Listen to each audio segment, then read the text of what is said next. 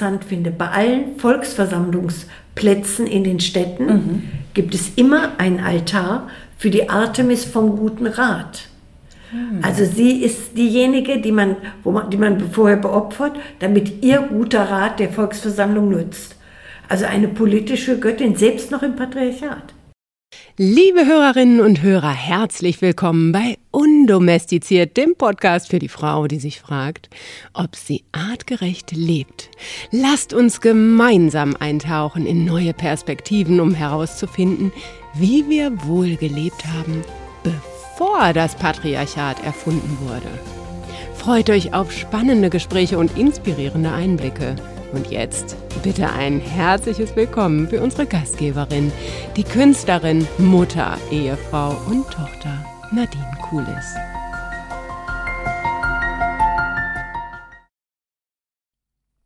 Stellt euch vor, ihr lebt seit tausenden von Jahren friedlich in eurem matrilinearen Clan, von Mutter zu Mutter. It's a family affair. Ja, dann erzieht ihr eure Kinder im Kollektiv. Ihr erarbeitet mit den Frauen zusammen fantastische Kunstwerke in Form von Krögen, Webereien, Malereien. Ihr lebt eure Spiritualität und selbstverständlich habt ihr auch ein tolles Verhältnis zu euren Männern, die ganz andere Aufgaben haben. Aber das ist nicht eng getrennt voneinander, denn die Männer übernehmen genauso die Rolle der Kindererziehung, wie Frauen auch auf, mit auf die Jagd gehen. Es ist ein System, was sich ähm, über von, von Generation zu Generation bewährt hat und in dem die Großmutter im Mittelpunkt steht, weil die weiß am besten, was getan werden muss im Falle von Konflikten. Es geht da weniger um Gewalt, sondern um Konsens. Tja, und dann, dann passiert was also womit ihr nicht gerechnet habt. Ihr werdet überfallen. Und nicht nur, dass man eure Männer und Söhne tötet, eure Brüder und Väter, sondern ihr werdet vergewaltigt und ihr werdet verheiratet. Und dann wird euch das Ganze auch noch als neues, fantastisches System verkauft, was endlich Ordnung bringt und ähm, eine Befreiung äh, von äh, einem sündigen Leben.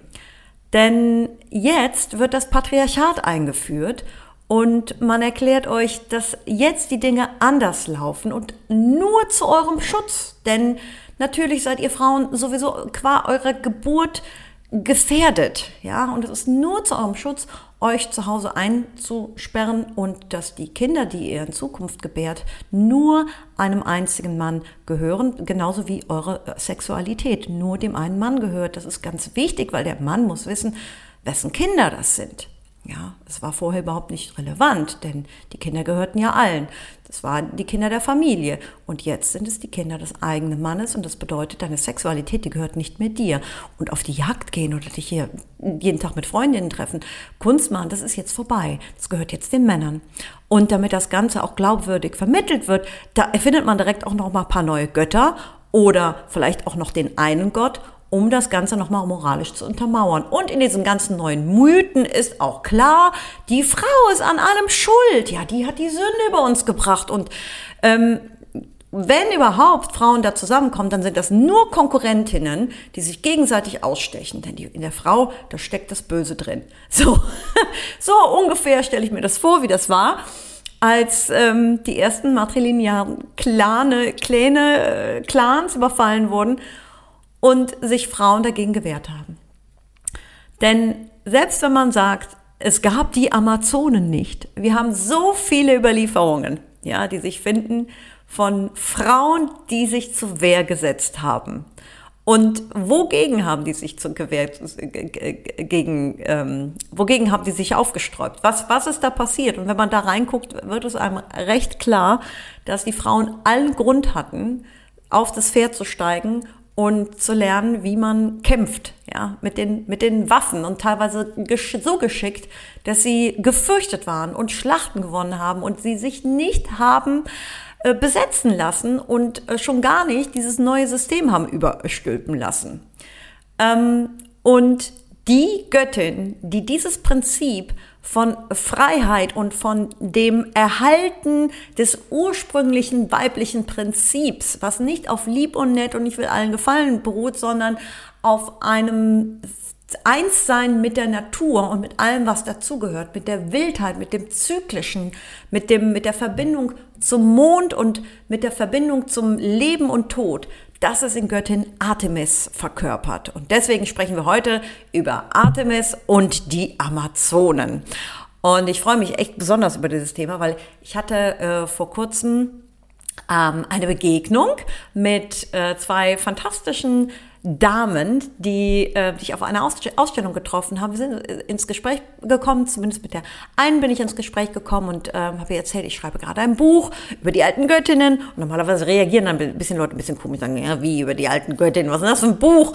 Und ich erzählte, ja, ich finde das ganz spannend, was, was das so früher war und was, was wir gar nicht wissen und hätte mir das einer mal vorher gesagt. Dann sagt die Frau da zu mir, klar, das weiß ich, ich und meine Freundin, wir sind schon seit vielen Jahrzehnten unterwegs und wir waren schon in Malta bei den Tempeln und wir haben schon die äh, Maria Gimbutas getroffen und äh, Judy Chicago haben wir auch schon die Ausstellung gesehen und ich war total beeindruckt. Ich habe gedacht, das ist ja der Wahnsinn. Wir müssen uns mal treffen. Und gesagt, getan. Und jetzt habe ich da auch äh, einen Ansprechpartner bei mir um die Ecke. ich muss jetzt keine Zoom-Meetings mehr machen, zumindest jetzt, wenn es um dieses Thema geht. Natürlich haben wir immer noch ähm, auch ein paar andere spannende Gäste, die leider nicht in Köln sind und wir immer wieder was aufnehmen müssen. Aber Adelinde und Beate, die sind in, äh, in Köln und mit Adelinde konnte ich ein Gespräch führen. Wie gesagt, seit vielen Jahrzehnten beschäftigt, beschäftigt sich ähm, die, ähm, diese äh, Dame die jetzt auch schon in ähm, einem Alter ist, wo sie in einem, ähm, wo ich sie getroffen habe, in einem, ähm, ja, es ist eine Art so Luxus-Seniorenstift, würde ich sagen, ähm, direkt am Dom. Und da durfte ich sie besuchen. Und da haben wir dieses äh, Gespräch aufgezeichnet. Ähm, und ja, vorab zu sagen ist, ich war ähm, mir nicht sicher, worüber wir, wir sprechen sollten. Es war ein Vorschlag von Adelinde selber und ich habe mir gedacht, ach, Göttin Artemis, ne, wer war denn das nochmal? Aber als ich dann in der Vorbereitung auf das Gespräch nochmal tiefer eingestiegen bin, ist mir nochmal klar geworden, was das für eine Wahnsinnsgöttin war und welche Tempel ihr gewidmet waren. Da gehen wir natürlich auch noch drauf ein. Also ich will jetzt nur mal sagen, hier Artemis, das ist nicht hier irgendwie so eine kleine Nischengöttin, Göttin, das ist eine von diesen ganz, ganz großen großen. Kategorie Ishtar, Kategorie Kali, ähm, Kategorie Medusa, ja, eine von den uralten Göttinnen, mit denen man sich auch mal befassen sollte. Jetzt habe ich aber wirklich lange genug hier eine Einleitung gemacht. Wir legen jetzt los und ähm, ich wünsche euch viel Spaß und ich hoffe genauso viel Inspiration, wie ich es hatte und ähm, wie, wie, wie ich in diese Kraft eingestiegen bin. Denn alleine sich mit Artemis zu beschäftigen, das macht schon was mit, mit einem. Also, los geht's. Ja. Und du hast mir vorgeschlagen, Artemis. Ich liebe Artemis. Ja.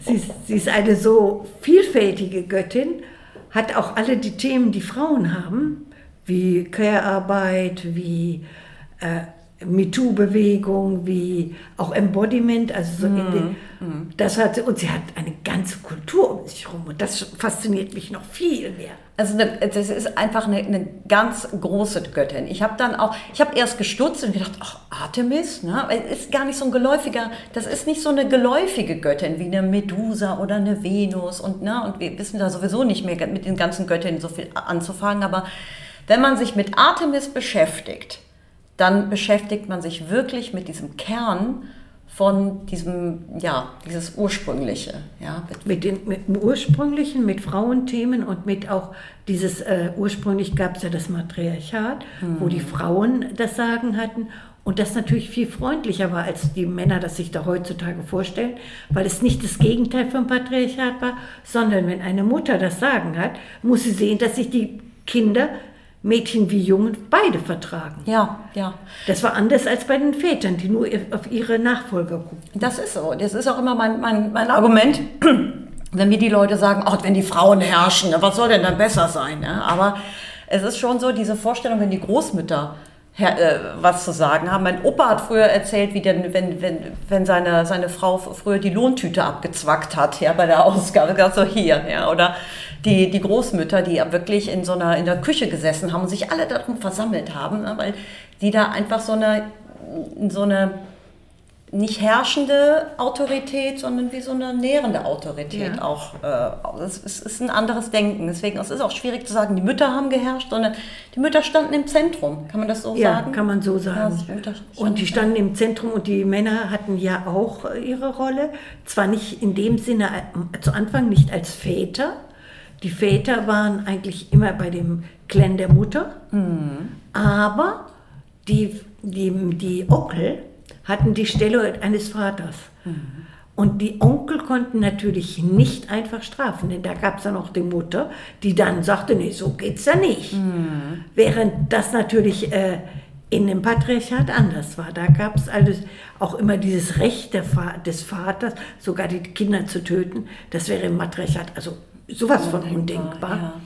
Und da ist es eigentlich so, dass die, die Onkel eben auch in dieser äh, Sinn- und, und Ordnungsgemeinschaft der, des, der eigenen Familie leben und damit sozusagen selber Grenzen haben, was sie mit den ihnen anvertrauten Kindern machen können überhaupt. Und das ist äh, eine Gesellschaftsform, die sehr freundlich ist und die auch dann, wir kommen gleich nochmal drauf, die Amazonen hatten. Genau.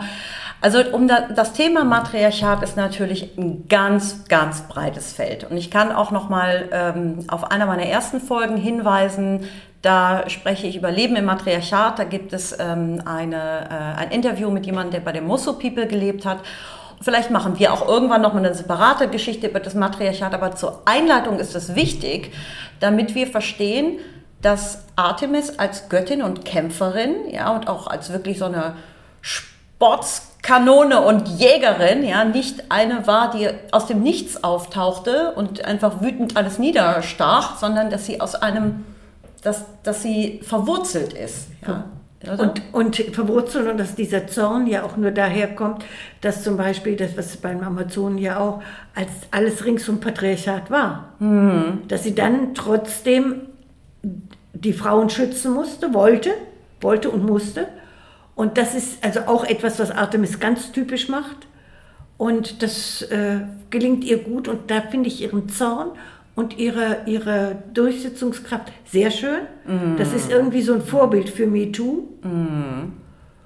Ich denke überhaupt, dass die griechischen Göttinnen Vorbilder oder überhaupt die Göttinnen Vorbilder sind, wo man daraus lernen kann. absolut, absolut. Und äh, da denke ich, ist die Artemis mit ihrem Zorn durchaus eine, aus der, von der wir lernen können. Ja, um von ihnen zu lernen, muss man sich mit ihnen beschäftigen. Das weil die stimmt. Werbung versucht uns ja zu erklären, eine Göttin, die ist einfach makellos und schön und äh, ja, Natur, ja, vielleicht noch naturverbunden, ja, aber jetzt keine, die, die kämpft. Ja, und Nein. auch äh, sehr, also wirklich ähm, Und Grenzen ziehen. Grenzen zieht. Genau, und es fällt vielen Frauen schwer, Nein zu sagen. Ja. ja wir wollen ja doch gefallen. Ja, irgendwo. Und da ist, ist irgendwie Artemis schon ein gutes Vorbild, weil sie natürlich auch, sie hat, ist umgeben von jungen Frauen und die sind natürlich untereinander auch vernetzt dadurch.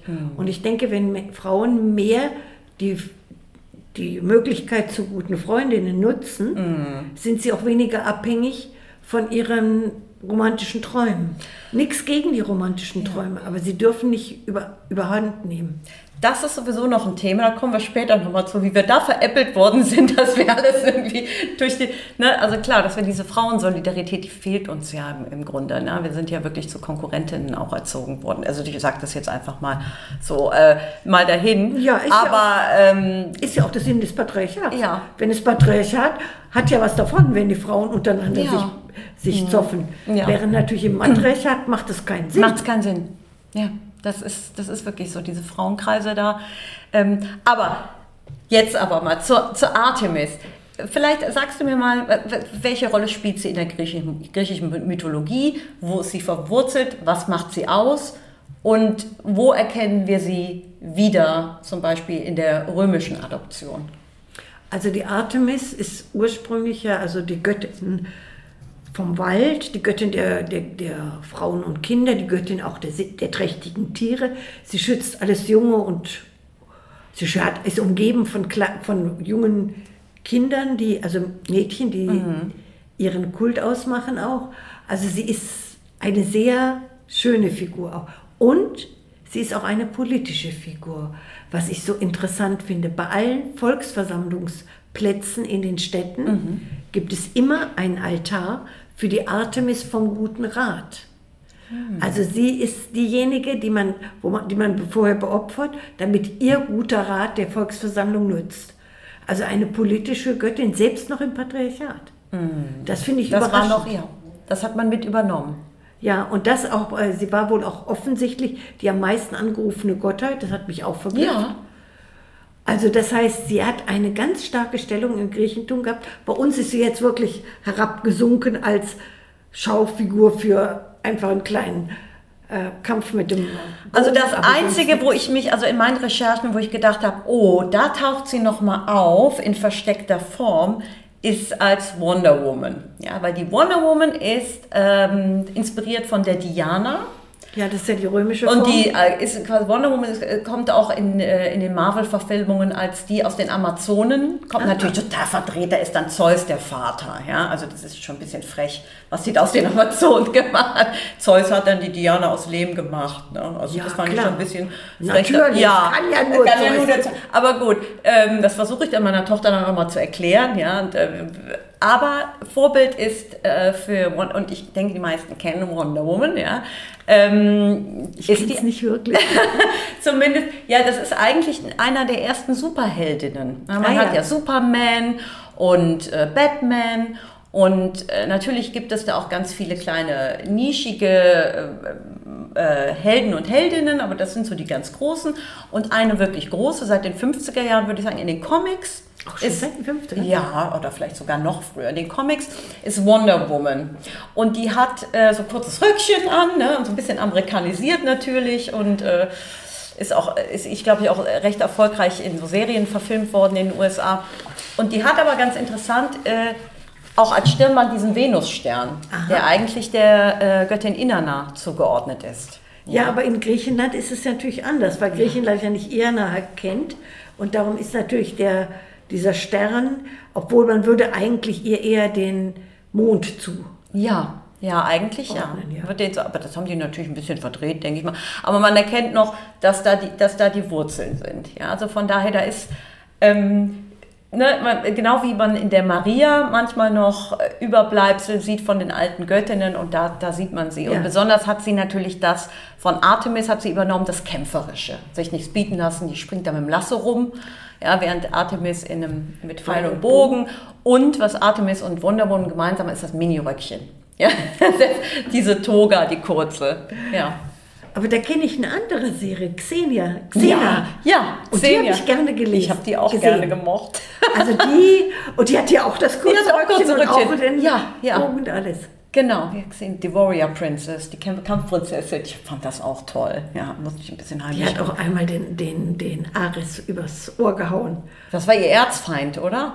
Der Ares. Ja, da das, der, und der hat, das war so witzig, äh, der hatte wollte sie unbedingt in, ihrer, in seinem Kampfgebiet und sie war, aber hatte gerade ein kleines Dorf verteidigt und war jetzt angeklagt, den, den sie hatte retten wollen, den hätte sie umgebracht. Und der Ares sagt, ich rette dich, aber du musst bei mir äh, eintreten. Da sagt sie, ja, hm, weiß noch nicht so recht. Dann sagt er, du kannst dir auch jeden Kämpfer wünschen, den du haben willst. Oh, sagt sie wirklich jeden? Ja. Und dann wünscht sie sich den, diesen Sterbenden als ihren Krieger.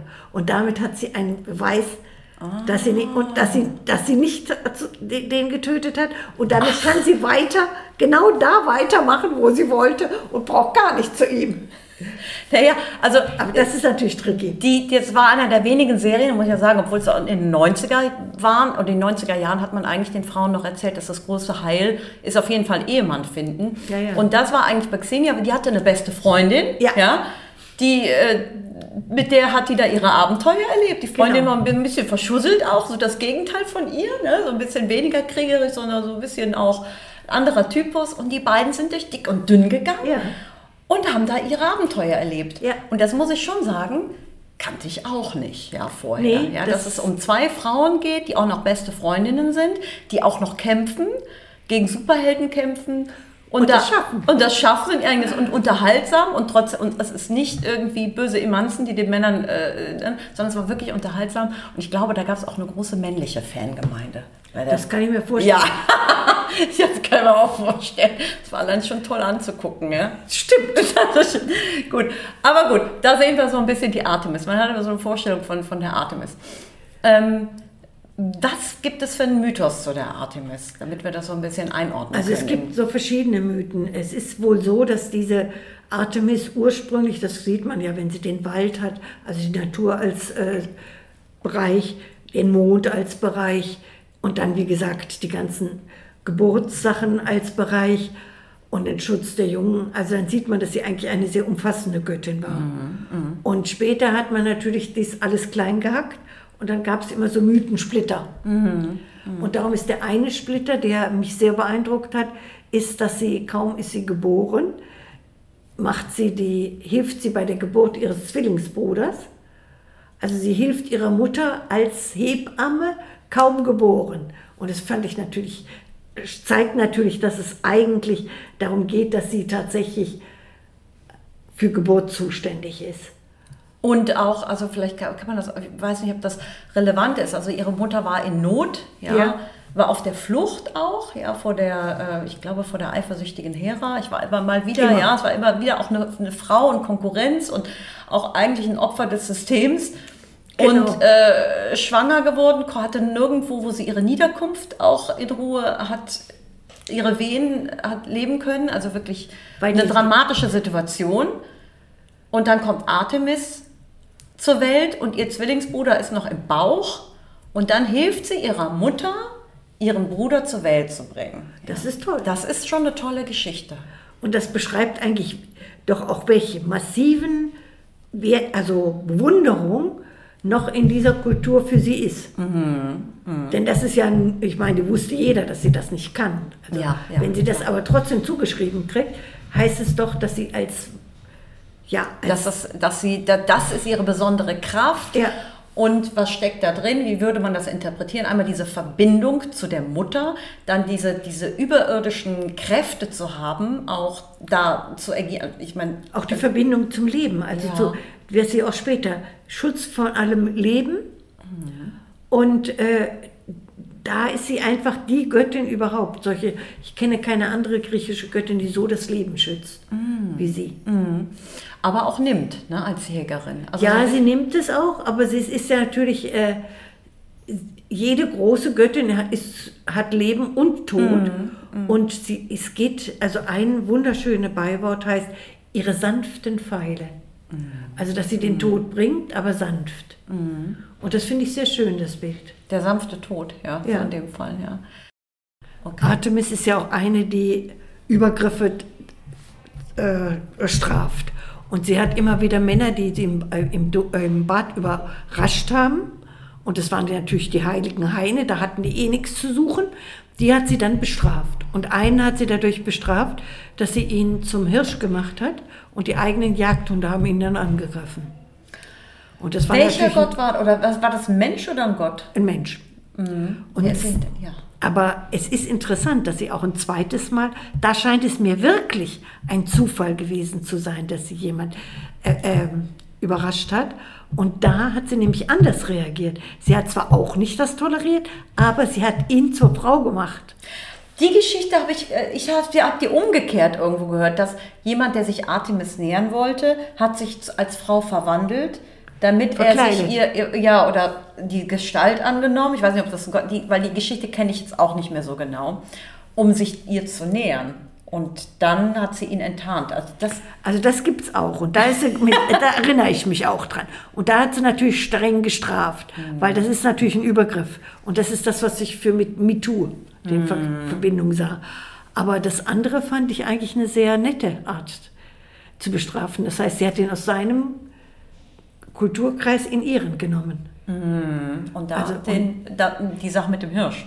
Nee, die Sache mit dem, mit dem wo er sie zur Frau gemacht hat. Ach so, ja. Das finde ich, da hat sie ihn aus seinem Kulturkreis in ihren Das ist die genommen. Geschichte. Kann, kann, kennst, kannst du die noch zusammensetzen, diese Geschichte? Ich kann die nur in diesem Ort, also nur, dass sie be- überrascht wurde im Bad und dass sie, also es gibt ja da mehrere Situationen. Einmal hat, man hat sie sich Gesicht mit Schlamm beschmiert, um eben äh, nicht ent- erkannt zu werden und so weiter. Aber da hat sie es wohl so mitgekriegt und hat ihn zu einer Frau gemacht. Das heißt, sie hat den Übergriff schon auch in, in, im Sinne der Männer natürlich übel bestraft.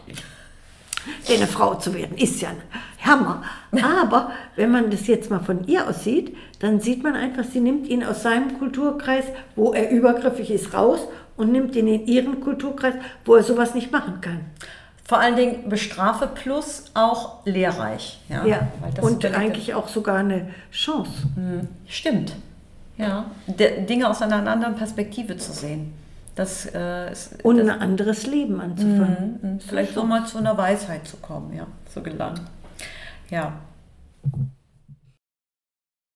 Und äh, sind, genau, sie ist ja eine alte Göttin und damit meinen wir, wenn ich, wenn ich von alte Göttin spreche, äh, spreche ich auch immer von einem Archetyp an Göttin, die noch aus einer Zeit stammt, wo das Göttin- und Götterbild noch nicht so zersplittert war, sondern so etwas Universelleres in Ja. sich trägt. Das universelle Mysterium auch von dem, was sich Menschen seit Menschengedenken auch immer fragen. Ja? Dieses äh, Mysterium von Wandel, Leben in Tod wandeln und das Zyklische im Ja. Kosmos, das, das verkörpert sie auch mit allen Aspekten. Das ne? verkörpert sie und das verkörpert ja auch der Mond. Mhm. Sie, das ist ja ihr Symbol. Und der Mond wird ja durch Abnehmen und Zunehmen, ist ja immer als Bild der Schwangerschaft auch gedeutet Mhm. worden und als Bild von Geburt und Wiedergeburt. Also auch so die Vorstellung, dass eben nach dem Tod nochmal eine, später eine Geburt kommt. Und dieses, was ja bei dem Mond schon auch ist, ne? Genau. 28. Und, die, ich glaube auch, die, die Zahl 13 war ihr auch zugeordnet. Ja, also Die ist immer, weil die 13 war die Zahl der Mondmonate. Ja, deswegen ist es, das fand ich auch ganz interessant in dem Buch, was ich dazu nochmal gelesen habe. Ja. Und ähm, da, da sieht man, und Apollo, Apollo war ihr Zwillingsbruder. War er dann, er stand für die Sonne, oder? Weil sie sind dann Er immer zusammen aufgetaucht oder war sie dort auch eher. Ähm, Also sie sind in, es kommt so drauf an. Der später im Patriarchat haben sie natürlich versucht, die Artemis immer nur mit unter jemandem, entweder mit dem Zeus zusammen, mit dem Ares, mit dem äh, Apollo, jedenfalls nicht alleine. Ja. Aber es mich ja sehr überrascht hatte, war gesagt, dass bei den Volksversammlungsorten immer ihr, ihr und da ist der Altar alleine. Und da hat sie, ist sie die mit Boulé, also die ratgebende Göttin. Und ich denke mal, dass das eine ganz klare Aussage ist, die dann nicht mehr verfälscht ist. Wie das ja häufig ist, dass man den Kult schlechter verfälschen kann als eine mythologische Erzählung. Die Ja. kann man immer noch ein Stück verändern, aber den Kult nicht. Und sie hat also immer diese Altäre dort und das finde ich fantastisch. Habe ich jetzt vor kurzer Zeit mitgekriegt. das wusste ich auch nicht. Nee. Also ich äh, habe erfahren von ihren großen Tempeln. Ja. Und da ist ja einer davon ist das siebte Weltwunder, ne? Oder Ja, ja, Ephesus. Ephesus. Und das äh, war mir auch so nicht klar. Nein, habe ich auch erst. Weil dafür, also dafür, dass sie da ihr Tempel eines der sieben Weltwunder darstellt, sollte sie doch viel bekannter sein als Göttin. Ja? Das, äh, ist so. also selbst der Kölner Dom ist weltberühmt, ja, aber das, das kennt man irgendwie nicht. Also bei ihr, das war ja auch, das hast du ja wahrscheinlich mitbekommen, dieser weiche Boden, in dem man das eigentlich gar nicht verankern konnte. Nee, das wusste ich nicht. Es war ein sehr weicher Boden und sie haben also da, sie konnten auch die normalen Transportmittel nicht machen und dann mussten sie die äh, großen Säulenteile rollen hin. Also mit, und das war wahrscheinlich ein so riesigen Tempel auf so schwammigem Gebiet. Das war wahrscheinlich schon mal an sich ein Weltwunder. Besonders wa- warum hat man, hat man sich so einen Ort überhaupt dann ausgesucht? Es muss schon auch ein besonderer Ort gewesen sein, dass man sagt, wir nehmen das auf uns. Ja, es war wohl der, also ein Ort, der zu ursprünglich war der am Meer gelegen. Aber dann haben sich ja die Sachen immer alle verändert und dann war am Fluss gelegen. Und irgendwie war es wahrscheinlich dann von alters her ein heiliger Ort, den man dann übernommen hat. Schätze ich. Warum ist das eines der, der sieben Weltwunder? Das ist, also das ist ja ein, ein ähm, monumentales Bauwerk. Ne? Ja, es ist riesig, also so groß wie ein Fußballfeld, habe ich Oh gelesen. mein Gott, ja. Und äh, ich glaube doppelstöckig noch. Und das ist natürlich, und das auf schwammigem Untergrund. Also, das ist schon, da ist schon einiges dran. Ist das später, weißt du ich habe das gar nicht recherchiert, ist das später äh, christlich okkupiert worden oder hat man den einfach so gelassen? Weil Viele heilige Der ist Orte und kaputt gegangen irgendwann. Ah ja. Weil viele heilige Orte, ich habe auch gesehen, einige der, der Artemis-Tempel wurden später der Maria Ja, ja. geweiht. Ja. Oder da hat man dann irgendwie so, ein, so eine. Die Maria ist natürlich dann am ehesten nachvollziehbar, Mhm. weil äh, sie ist eben also die starke Figur im, Christentum. Ne? Ja, nur dann war sie dann Jungfrau im anderen Sinne. Ja, tatsächlich. Da müssen wir, weil Artemis war ja Jungfrau. Wobei- Maria war Jungfrau und da ist aber eine andere Interpretation. Also die Artemis-Jungfrau ist, ist wie? Was? Eigentlich ist Jungfrau in der Situation, in den mythologischen Erzählungen einfach eine Frau, die unabhängig ist Ja. von Männern. Ja. Wobei bei Artemis mir nicht bekannt ist, dass sie Kinder hätte. Nee, war mir auch. Nee, stimmt. Von daher kann es sein, dass auch die, aber es kann sein, dass das aus der Mythologie getilgt wurde, weil man später auch gerne eine jungfräuliche Göttin konnte man auch eher begrenzen. Und dann konnte man sie mit diesen entsprechenden Männern, Apollo, Ares, Zeus, kombinieren und dann konnte man sie sozusagen gezähmt halten. Das stimmt. Und ich nehme an, dass das Dass das damit zu tun hat. Zu tun also sie ist auf jeden Fall eine von den unabhängigen Göttinnen, die genau, die keinem Mann zugeordnet sind, die frei sind. Und da kommen wir auch noch auf das, auf das äh, Thema Amazonen. Ah, ja, ja. Würde ich jetzt einfach mal, weil, ne, wenn wir schon über Freiheit und Jungfräulichkeit sprechen, sie wird ja auch ähm, als Göttin von lesbischer Liebe oder in, in diese, in diese ähm, Kategorie auch. Ähm, habe ich jetzt noch nicht Ja, mitgekriegt, ja, ist ja. aber bestimmt möglich. kann, kann ja, ich, ich Also es ist deshalb möglich, weil sie sehr viel mit jungen Frauen sich umgeben hat. ja, Ne? ja. Und äh, bei den Amazonen ist es ja nun so, dass die Matriarchat haben. Wir haben vorhin eben schon mal gesagt, das geht nicht gegen die Männer, sondern ist die Macht einfach, wobei in Frauenhand, die aber natürlich freundlich mit beiden Geschlechtern umgehen müssen. Und all die Erzählungen von den Männern, die dann hinterher umgebracht wurden und ähnliches, sind äh, später hinzugekommene Sachen, wo man einfach versucht hat, auch das Bild der Amazonen kaputt zu machen.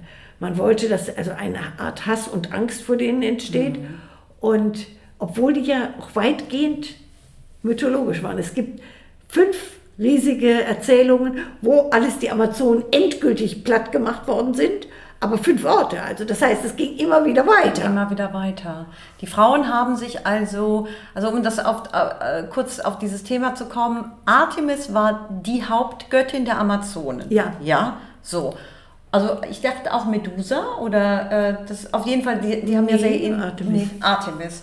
Artemis und sie war auch diejenige, die also praktisch ihre Heiligtümer dort hatte. Diese Ephesus war auch eigentlich wohl eine Amazonengründung. Später natürlich wieder anders, das ist ja immer so. Aber die, die Artemis war schon, ist auch natürlich, also es war ja so eine umfassende Göttin und die Amazonen haben sie mit Sicherheit als umfassende Göttin gesehen. Und das, was natürlich schön ist, ist, dass sie ihren, und da passt sie natürlich auch zu den, auch zu den späten kriegerischen Amazonen, dass sie natürlich Übergriffe also bestraft. Übergriffe gehen nicht. Und da, äh, da wird sie dann auch sehr äh, zornig und straft. Und straft mit Tod. Die Amazonen, mu- muss man sich das vorstellen, die hatten ihre eigenen Städte. Ja, oder die hatten ihre eigenen Festungen, Städte, Teile von. In, Also Städt, Stadtgründungen hatten sie und sie hatten wohl auch Land. Aber die Stadtgründungen waren berühmt und sie waren wohl auch berühmte Architektinnen. Und dadurch sind natürlich die Stadtgründungen besonders. Und es gab auch mehrere, die Artemisia hießen. Später gibt es dann so Rückzugsrouten. Sie gehen dann nach hinterher zum, in der Nähe vom Schwarzen Meer. Das heißt, es gibt eigentlich nicht diese Schlusskämpfe, die die Athener immer darstellen, wobei die natürlich Folgendes darstellen.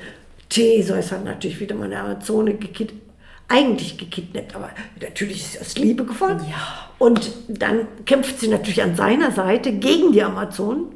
Ja. Also das sind dann schon sehr merkwürdige Da Bilder. fragt man sich, wie war die Geschichte eigentlich ursprünglich? Ja? Das fragt Aber ja, es ist, ähm, da sagen ja viele, ach, das ist alles äh, Blödsinn und die Amazon gab es nicht. Aber es ist ja schon alleine, sich in diesen Gedankengang reinzugeben. Ich sage das auch immer, wenn, wenn, wenn ich höre das ja auch oft. Das kann man ja nicht beweisen. Ja?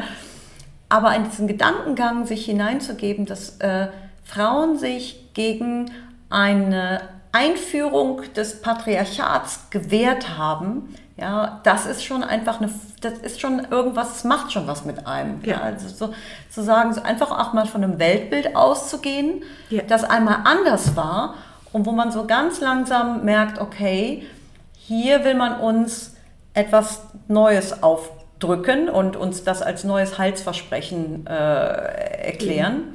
Und wir machen da nicht mit und wir organisieren uns und wir können auch kämpfen. Ja. Ja, dieses Wir können auch kämpfen ist natürlich wichtig. Aber es ist nicht dieses Wir haben Lust am Kämpfen. Ja, ja, wir müssen. Wir sind nur. Wusstest du, dass die Suffragetten auch Jiu-Jitsu konnten? Das fällt mir gerade ein. Es gibt das. Aber das passt. Ja, die haben irgendwann, die haben ja gemerkt, als sie das einfach nur so nebenbei. Suffragetten, als sie sich organisiert haben, sind auf die Straße, sind ja immer wieder niedergeprügelt worden.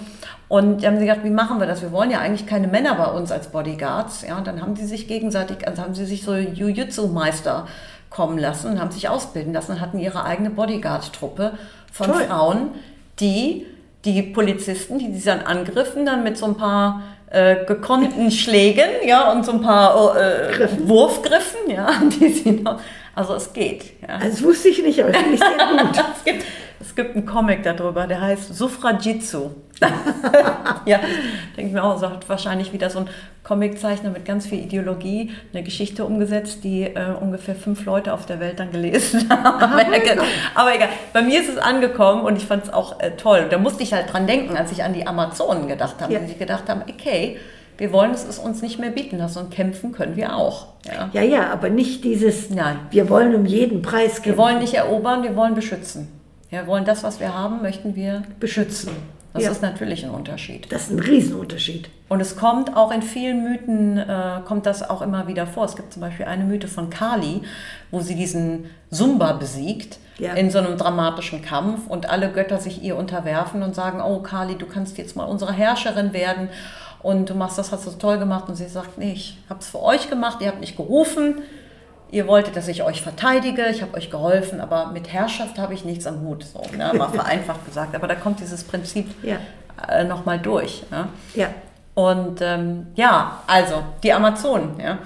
Aber am Ende haben sie es dann, äh, ist es, sind sie dann doch untergegangen. Ja. Ja, also äh, nach dem, was ich jetzt neulich gelesen habe oder gehört habe, ist es so, dass sie tatsächlich, dass man nachweisen kann, wo sie waren und sie sich zurückgezogen haben. Das heißt also eigentlich, äh, wenn sie merkten, dass der Kampf sinnlos war, und das war er natürlich manchmal, dass sie sich dann nicht äh, gekämpft haben, sondern zurückgezogen. Und am Schluss waren sie dann auf einer Bergfeste in, am Schwarzen Meer. Das Schwarze Meer spielt sowieso eine Rolle, große Rolle bei ihnen. Und dann, da gehen sie dann, geht es dann verloren, der Weg. Also ihr, ihre Spur geht verloren. Ich frage mich wirklich, was das für eine Situation gewesen sein muss auf so einem Schlachtfeld, wenn dann so junge Männer, die sind ja auch noch hormongesteuert, ja, und dann kommt da so eine Horde von rassigen Frauen auf Pferden angeritten, ja. Also ob denen die Absurdität ihres Krieges überhaupt dann auch nochmal klar geworden ist, den sie da führen. Nee, ich glaube, dass da was anderes passiert sehr leicht. Wenn man dann, also wenn ein Mann, also der dann wirklich in Männerideologie und allem drin ist, wenn der dann äh, eine Frau sieht, die kämpft, das ist eine Unverschämtheit. Wie kann die wagen? Er ist ja gewohnt, dass sie zu Hause sitzt und, und Frieden hält. Wie kann die wagen, mich anzugreifen? Und dass da Zorn nochmal hochkommt. Ja, ja. Also es gibt ja ganz viele Bild, also Friese auch, wo die Frauen und Männer, also wo Amazonen drauf sind, manchmal auch schon als Sterbende. Und ja, also das heißt, die Bildhauer haben sich mit diesem Thema auseinandergesetzt, aber wohl eben auch wieder mit dem Sieg der Männer über die Frauen. Und die Frau ist dann natürlich noch im Tode sehr schön, aber sie ist halt tot. Ja, Und das, ist natürlich nicht das Wahre. Ja, damit das nochmal so ein richtig, äh, so, so, ein, so diese, diese Bilder kennt man ja auch in der Kunst, ja. Ja. Von der äh, gedemütigten Frau, die dann noch, aber in einem schönen Körper sich dann noch regelt. Ja. Und ähm, weiß man irgendetwas von dem Leben der Amazonen? Weil die haben ja auch Söhne bekommen und die mussten sich ja auch, die hatten ja auch Beziehungen zu Männern. Also die Söhne, das sind so, äh, ich sag mal, die, der, die Mehrzahl dessen, was wir von den Mythen über die Amazonen wissen, ist aus Feindesperspektive. Und die haben immer, die haben, die haben so gesagt, die haben sich die Brust abgeschnitten, Ja, ja, haben ja. sie natürlich Nee, nicht. nee. Braucht man auch nicht dafür, um den Bogen zu spannen, ist völliger Dieser Unsinn. Mythos, ne? Ja. Und äh, die haben natürlich auch dann gesagt, ja, und die haben die Männer umgebracht, die mit denen sie geschlafen haben. Und die Söhne haben sie umgebracht. Dann gibt es dann später so Sachen, die dann anders werden, die dann sagen, die haben die Söhne nicht bei sich aufwachsen lassen, sondern zu den Vätern zurückgeschickt. Das macht noch einen Sinn, wenn sie vor allen Dingen in der Zeit, wo sie... Äh, wo sie sehr stark äh, bekämpft wurden. Vorher, äh, das hat man ganz Matriarchaten, da sind die, leben die Männer friedlich mit, werden sogar zu ähm, Sprechern nach außen hin und haben durchaus eine Funktion, auch eine soziale Funktion. Aber wenn natürlich jetzt eine Kriegssituation ist, dann kann ich mir vorstellen, dass sie die weggeschickt haben, um nicht eventuelle ich sag mal auch Spione zu haben, dass nicht die, der, der Vater dann dem, dem Sohn einflüstert, aber du sagst mir, was die da alles vorhaben und so. Also dass sie einfach da gesagt haben, die sollen woanders aufwachsen, nicht bei uns. Das kann ich mir für die Spätzeit vorstellen. Aber dass die die alle umgebracht haben, halte ich für Unsinn. Ja, das ist schön. Vor allen Dingen es ist, ist es natürlich alles, es ist, es ist natürlich Spekulation, aber es ist in dem in Bezug, wenn wir jetzt über Artemis sprechen und für welche Werte sie stehen und in welchem Kontext wir sie besprechen, ist dieses Amazonenthema, das wir jetzt zumindest auch mal kurz mit reinbringen. Aber da passt, wenn wir an die Artemis denken, passt ja auch nicht rein. Die Artemis schützt alles junge Leben. Ja. Warum sollten Sie jetzt als Anhänger der Artemis Ihre eigenen Kinder, und da ist ja nun schon mal eine, Ja. eine andere Sache, Ja. als wenn man, äh, das ist ja bei den Männern einfacher, weil die die Kinder selber nicht geboren haben Mhm. und dann kann man ja auch immer sagen, vielleicht ist es gar nicht von mir Ja, oder so. ja. Aber die Frauen können das ja nicht. Die Es ist wissen, so das viel, ist Ar- genau, es ist, sie, haben, sie haben ja schon investiert. Ja. Sie haben ihren Körper investiert, Ja. sie haben ihr Leben aufs Spiel gesetzt innerhalb von einer Geburt.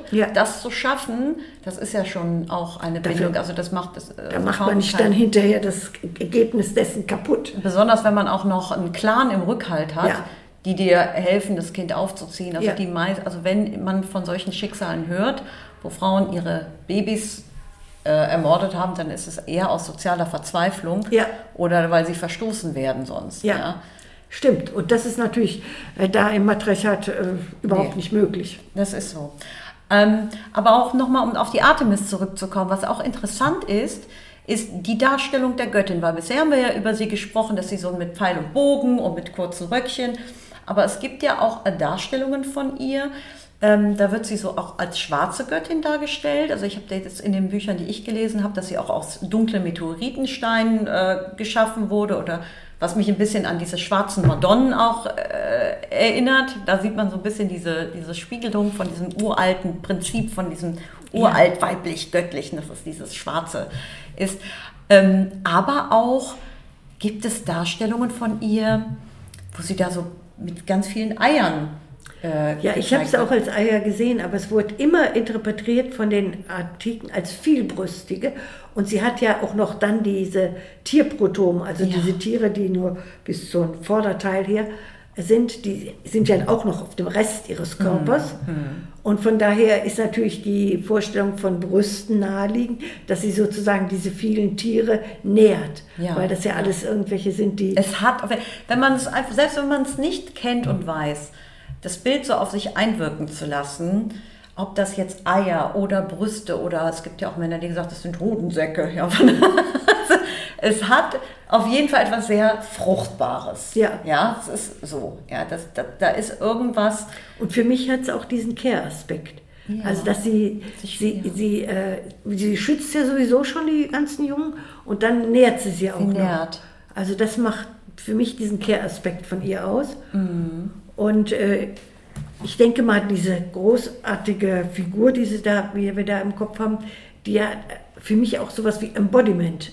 Also, dass sie in dem Körper lebt, dass in diesem Körper ihre Kraft ist. Und Das hat was, das ist so Fülle, ne? Ja. Das ist Fülle. das ist Fülle. Ja.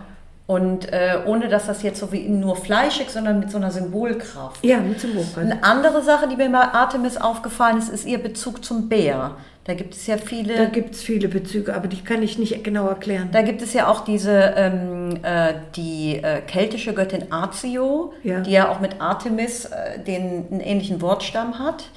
Und auch das Sternbild des äh, kleinen Bären- Bärengroßbild ist auch der Artemis äh, zugeordnet. Und ich hatte gelesen, auch in meinen Recherchen, dass es viele Rituale gab und da fand ich eins auch ganz, äh, ganz toll, wo es um die Menarche ging und Artemis ist ja den jungen Mädchen zugeordnet, die erste, die erste Ja. Periode, wo die Mädchen zur Frau werden, wo mit Bärenfällen, äh, wo die Mädchen so Bärenfälle Ah, ja. bekommen haben und dann äh, Also die kleinen Mädchen, die also um sie rum waren, nannte man die Bärinnen. ah, Also die Arktoi. Das war ihr, Na ihr Kultname. Und äh, das hat natürlich eine Bedeutung, aber welche genau das weiß können ich wir nicht. auch, nee, wir können es nicht mehr sagen, aber wir wissen, dass äh, der Bär und die Göttin schon insgesamt äh, eng miteinander verbunden Also was ich mal mitgekriegt habe, ist, dass die Bären den Menschen relativ ähnlich sind. Hm. Und das würde natürlich dann passen, dass sie die kleinen Bären nennt. Und Und so. vor allen Dingen so eine Bärenmutter Ja, hat ja auch, das ist ja auch so eine Symbolkraft, weil der braucht man sich nicht zu nähern. das stimmt. Das ist so, was, das, das ist auch schon was Symbolisches. Ja, Ja. Das, äh, äh, ja. Und ähm, hat denn äh, der, Nachfol der Nachfolger ist Diana, ja? Ja, das ist die römische Form. Mhm. Und die ist natürlich im Grunde, gleichzeitig gibt es die Artemis und die Diana, weil die Diana ist ja die römische Form einfach, der ja. Artemis. Ja. Aber da war sie da schon abgeschwächt, weil ich glaube, in der, der Darstellung der Diana sieht man sie nicht mehr so in ihrer Fülle und ihrem. ne, Nein, da, äh, das ist natürlich, da, also die Griechen haben ja noch Reste von diesen alten Sachen, aber die Römer ja gar nicht mehr. Hm. Die, die ganze Gründung von Rom ist patriarchalisch und da läuft das durch. Und darum ist, ist natürlich auch Diana eigentlich äh, Nur ja, noch so eine Natur- und Jagdgöttin Ja. und das hat nicht mehr diesen, diesen allumfassenden, äh, ich bin Teil der Natur und wir Frauen sind Teil und das Zyklische und der Mond, das ist da weg. Ne? Das fällt da weitgehend weg. Also sie haben das noch so abgeschwächt, da manchmal auch bei irgendwelchen so, äh, so um 1500 rum, wenn sie da irgendwelche Figuren als Artemis bezeichnen. Also natürlich im Symbolsinn gedacht, aber trotzdem dann gibt es dann auch nochmal so einen Bezug zu, Lu äh, zu Luna, also zu, aber das ist selten. ja, das ist. Da Was, ist eigentlich viel verloren gegangen. ja, ja. Aber was denkst du, wa- was können moderne Frauen von, von Artemis heute noch lernen? Weil du hast eben auch die MeToo-Bewegung angesprochen. Also den ja. Zorn, dass man eben nicht alles sich bieten lässt, sondern da Grenzen setzt mit dem Zorn, mit der Stärke des Zorns. Das finde ich ganz wichtig. Dann finde ich auch wichtig dieses Beschützen von allem Kleinen und eben auch Care-Arbeit praktisch mit, dem, Ja, ja. mit diesen Brüsten. Ne? Das finde ich auch noch ganz wichtig und dass das zusammenhängt und dass das kein Gegenteil ist. Nein. Ne? Weil eigentlich wünscht man sich ja auch eine Mutter, die wie ein Bär kämpft um einen, ja, oder so, und die nicht irgendwie sagt, also das kannst du jetzt nicht machen, was sollen die Nachbarn denken, du musst so ein Liebesmädchen sein, ja, sondern einfach so, du machst das jetzt und du kannst das, und wer jetzt einer die doof kommt, das ist- das ist so eine andere Vorstellung Ja, das auch. ist eine andere ne? Vorstellung. Und ich glaube schon, also wir haben das, äh, wir kriegen das ja jetzt so langsam mit, dass wir Frauen auch Nein sein, sagen dürfen und können und dass es nicht mehr nur darum geht, lieb und nett zu sein. ja, Aber ich glaube auch, dass das ganz tief in uns steckt. Dass Ja. wir auch, also das ist schon. es ist mindestens 5000 Jahre Patriarchat. ja, weil da wir ist ja sind, kein Wunder. Ja, das ist, wir sind so darauf konditioniert, dass unser Wert als Frau auch in dem Gefallen, in diesem Gefallen tun und ne, in einer Lieblichkeit auch wahrgenommen zu werden. Das fängt schon im Griechen an. Hm. Da wird es schon im Olymp ziemlich deutlich. Und da hat man ja übrigens noch die umgekehrte Figur. Man hat ja nochmal die die, die Demeter, die als ihre Tochter entführt wird, alles einstellt und es gibt keine, keine Ernten mehr und die Götter kriegen keine Opfer mehr, weil es keine Ernten gibt und die darauf besteht, dass sie ihr Kind zurückbekommt. Sie kriegt zwar nur zwei Drittel des Jahres, aber zwei Drittel des Jahres kriegt sie es. Und das ist auch etwas, wo ich, äh, wo ich denke, es gibt wenige Beispiele, wo so eine gelungene Mutter-Tochter-Beziehung Ja. gezeigt wird. In den Märchen schon mal ist schon viel Sehr, sehr ausgemergelt gut. worden, man weiß nicht, wie die vor, aber da geht es oft um Konkurrenz. Ja, Und da finde ich, das ist interessant, dass du das sagst mit Demeter, auch mit Artemis. Die beiden haben ja gemeinsam, dass sie diese, dass die Verbindung zu Mutter und Tochter, ja, dass die hier betont wird. Ja. Und ähm, dass, dass das nichts ist, was in Konkurrenz zueinander steht, sondern Nee. dass man wirklich füreinander da ist. Ja. Das ist auch äh, etwas, finde ich. Ich denke, diese Konkurrenz unter Frauen, die ist natürlich, die hat man jetzt auch im, im Mythos schon, Hm. und zwar die Hera, die eigentlich eine umfassende Göttin war. Ach, riesige Göttin. Ja, das wusste ich Und, auch nicht. Äh, Ja. mit, also Herdengöttin und Ja, alles, also ja. wirklich eine riesige Göttin war. Und die dann plötzlich zur eifersüchtigen ja. Figur da äh, wird. wurde, ja, wirklich. Und äh, also als hätte sie nichts Besseres zu tun, als sich unbedingt um Zeus zu kümmern, der sie ja auch vergewaltigt hat. Ne? ja, also. Das, Also äh, da ist überhaupt kein Sinn dahinter, dass sie da hinter dem her ist. Ja, also die hat sich so ein bisschen ihrem Schicksal unterworfen, könnte man sagen. Also als Vorbild auch für alle anderen Frauen, die zukünftig sich dann den Männern Aber unterwerfen. ich würde mal sagen, sie wurde auch genauso wie, in, wie die Gesellschaft unterworfen wurde, wurde eben auch das Bild einer freien Gesellschaft getilgt. Und man hat ja auch, also das ist ja das, was Maria Gimbutas auch versucht hat zu äh, beweisen, dass man gesagt hat, mit, den, also mit dem Überfall von matriarchalen Kulturen und mit dem, mit dem Versuch, dieses patriarchale System zu implementieren, kam ja einher, dass die Männer der alten Kulturen ja quasi gekillt wurden und die Herrscher sich die Frauen als neue Partnerin ja, genommen haben, auch wirklich genommen. Ja. Und damit, um das auch moralisch zu legitimieren, gab es dann zu den alten Göttinnen dann der Partnergott, der dann da, dazu kam. Und dann kamen auch diese Geschichten mit den, mit den Vergewaltigungen dazu, um das irgendwo auch moralisch darzulegen, ja, dass das auch alles, so, dass das völlig okay ist. Ja. Ne? Ähm, und diese Göttinnen ursprünglich hatten äh, einmal ein Alleinstellungsmerkmal. Ihre Ja, ja. männlichen Partner sind dann später dazugekommen, Ja. ja. Es gibt da auch einen Mythos, der ist ganz furchtbar. Das, da ging es um einen griechischen Helden, der irgendwo an der Küste, ich weiß nicht mehr wo, gelandet ist, äh, dort natürlich eine Frau vergewaltigt hat, weil das war ja sein gutes Recht. Und dann hat der Vater oder und, und andere Männer, die haben ihn umgebracht, weil sie also das völlig unmöglich fanden. Was passiert? Die Seele, die Heldenseele ist empört. Was macht man mit ihr? Sie töten, das geht ja gar nicht. Also verlangt die Heldenseele jährlich ein Opfer einer Jungfrau an, ihrem, an seinem Grab. Ah, ja. Da muss man, und der heißt der sehr freundliche. Das ist sein Name. Habe ich noch nie von gehört. Aber ja, solche, ätzend. ja, ätzend. Ja, ja, das, diese Ich weiß auch nicht, ob wir das hierfür brauchen, aber es ist ich es ist absolut Ich ätzend. weiß nur, dass das allein schon das, das Thema an sich, dass, äh, ähm, äh, dass, dass wir das überhaupt in Frage stellen, das Patriarchat, das, das reicht, äh, reicht schon für viele, äh, sagen, also, kann. aber diese Mythen, die geben schon einen, einen großartigen Schatz wieder. Und das Ja. finde ich schon, also das lohnt sich da wirklich auf Artemis nochmal zu schauen, weil erstens, sie war viel größer, als wir denken. Es ist Ja. nicht irgendwo jetzt so eine kleine Figur am Rande. Sie war eine große universelle Göttin. Und sie hat eine ganze Kultur um sich herum. Diese Kultur der Amazonen, die ja matriarchal waren und die also auch mit dem Mond ein Symbol hatten für ihre ganze Spiritualität und so. Also ich, ich bin von diesen Amazonen hin und weg. Die können wir uns wirklich auch nochmal als, als Vorbild nehmen, dass es sich lohnt, für seine, Wehrheit, für seine Freiheiten und für, sein, für seine Werte zu, zu kämpfen, kämpfen. und einzust- einzu, Ja, und einzustehen. Ja, das, dafür stehen sie.